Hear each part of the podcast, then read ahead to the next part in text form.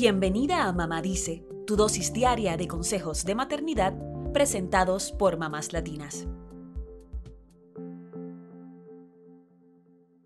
Las enfermedades cardiovasculares son la principal causa de muerte a nivel mundial, según la Organización Mundial de la Salud. En Estados Unidos, las mujeres latinas son más propensas a desarrollar enfermedades del corazón 10 años antes que las no hispanas, según la Asociación Americana del Corazón.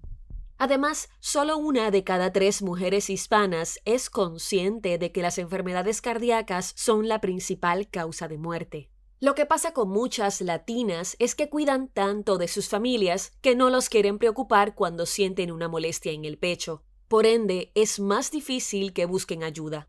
Como febrero es el mes nacional del corazón en Estados Unidos, queremos exhortarte a que cuides de tu salud cardiovascular. Y ese cuidado puede comenzar con la alimentación. Por eso te recomendamos consumir estos 13 alimentos que promueven la salud del corazón. Número 1. El aceite de oliva extra virgen. Ya sea en ensaladas, al cocinar o sobre un pan tostado, el aceite de oliva extra virgen es una opción de grasas buenas. Actúa como neutralizador del colesterol y evita que éste se concentre en las paredes de las arterias, ayudando a la circulación de la sangre. Número 2. Las nueces. Un estudio publicado en la revista del Colegio Americano de Nutrición encontró que consumir 7 gramos de nueces en 24 horas ayuda a alcanzar altos niveles de colesterol bueno, lo cual beneficia al sistema cardiovascular. Puedes comerlas como snack, en ensaladas, postres, salsas o guisos. Número 3. Las semillas de chía.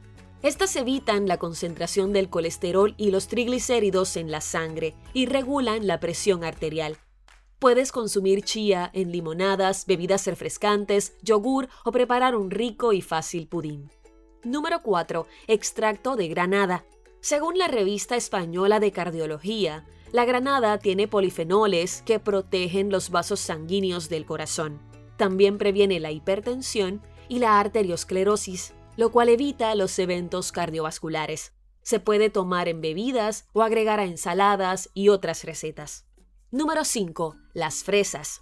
Un estudio de la Asociación Americana del Corazón encontró que comer tres o más porciones de fresas reduce el riesgo de ataques cardíacos en la mujer, así que consúmelas solas, en ensaladas, en licuados o para acompañar cualquier platillo.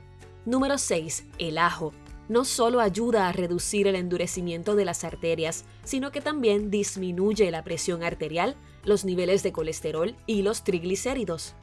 El ajo es sumamente curativo y ayuda a reforzar el sistema inmunológico. Número 7. El pescado azul y el salmón. Estos pescados contienen una gran concentración de omega 3 y otros minerales que ayudan a cuidar la salud cardiovascular.